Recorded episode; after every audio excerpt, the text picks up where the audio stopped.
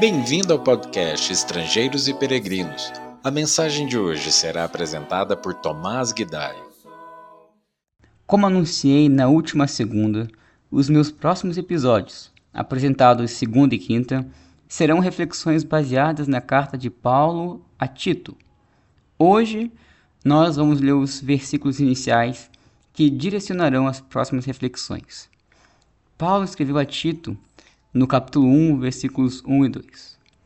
Paulo, servo de Deus e apóstolo de Jesus Cristo, para levar os eleitos de Deus à fé e ao conhecimento da verdade, que conduz à piedade. Fé e conhecimento que se fundamentam na esperança da vida eterna, a qual o Deus que não mente prometeu antes dos tempos eternos. Como um servo e enviado, que é o significado da palavra apóstolo, precisamos aceitar que as palavras e mandamentos que Paulo escreveu nesta carta não são meras opiniões pessoais ou conselhos facultativos que nós podemos escolher se aceitamos ou não.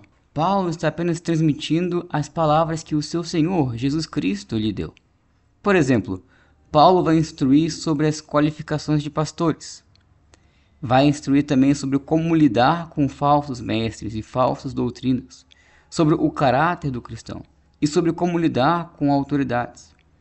Precisamos receber tais instruções como vindas do Senhor e acatá-las sem hesitação, entendendo que são requisitos fundamentais para a vida cristã e não apenas bons conselhos que nós podemos decidir se queremos ou não para a nossa vida. E Paulo diz que o objetivo do seu apostolado é promover a fé dos eleitos e o conhecimento que conduz à piedade, ou como outras versões traduzem, conhecimento que é segundo a piedade.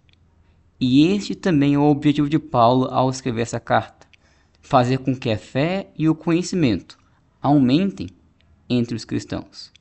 Deve haver em cada um de nós um desejo de crescer na fé, de crescer em conhecimento, assim como a gente viu na segunda carta de Pedro, onde Pedro escreveu para buscarmos estas coisas com toda a diligência. Infelizmente, alguns que se dizem cristãos não têm interesse em crescer na fé.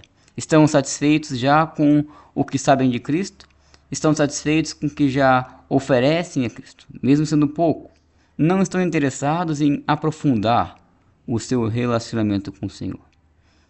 E igualmente triste, muitos que se dizem religiosos não estão interessados em crescer no conhecimento, em aprender mais sobre a Bíblia, em ler mais. Ouvimos de algumas pessoas religiosas, vamos dizer assim, alguns entendimentos bem distorcidos de versículos como aquele a letra mata, mas o espírito vivifica. Pessoas que utilizam versículos como esse, tirado do seu contexto, para justificar o porquê estuda tão pouco ou o porquê lê tão pouco.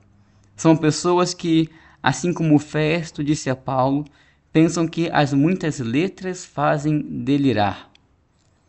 Pessoas afirmam isso com uma suposta justificativa de ser mais espiritual de que devemos buscar menos a letra escrita e mais o Espírito e os dons do Espírito, quando na verdade estão apenas justificando a sua preguiça. Preguiça de ler, de estudar, de tentar entender aquele texto que talvez seja um pouco mais difícil. Pessoas não querem ler, não querem estudar. É muito mais fácil acreditar em sonhos, em revelações que tem. É muito mais fácil acreditar nas próprias opiniões. Mas Paulo diz que nós precisamos crescer no conhecimento da verdade. E só há um jeito de fazer isso: lendo e estudando a verdade, pregada pelos enviados de Deus e registrada na Bíblia. E na verdade, fé e conhecimento estão relacionados entre si. Em outra carta escrita por Paulo, ele disse que a fé vem por ouvir a pregação do Evangelho. Ou seja, a fé vem por conhecer o Evangelho. Então, a nossa fé, ela não se baseia e nem aumenta em supostos sinais que são realizados, ou em filmes que vemos, ou livros, ou testemunhas pessoais que as pessoas gostam de dar, ou séries que existem. A nossa fé vem do conhecimento puro do Evangelho. E o objetivo de Paulo aqui deve ser o nosso objetivo também: promover a fé, promover o conhecimento, não promover catecismos de igrejas, não promover ambições egoístas e nem promover a nós mesmos. Inclusive, é o nosso objetivo com esse podcast: promover a fé e o conhecimento por meio de leitura e meditação diária das Escrituras. Peça a Deus e busque o desejo de crescer na fé e no conhecimento. E assim como Paulo, seja um promotor destes elementos entre os seus conhecidos, quer eles sejam crentes, quer eles sejam descrentes. Obrigado por nos acompanhar nessa jornada pelas Escrituras. Volte amanhã para ouvir mais uma mensagem do podcast Estrangeiros e Peregrinos.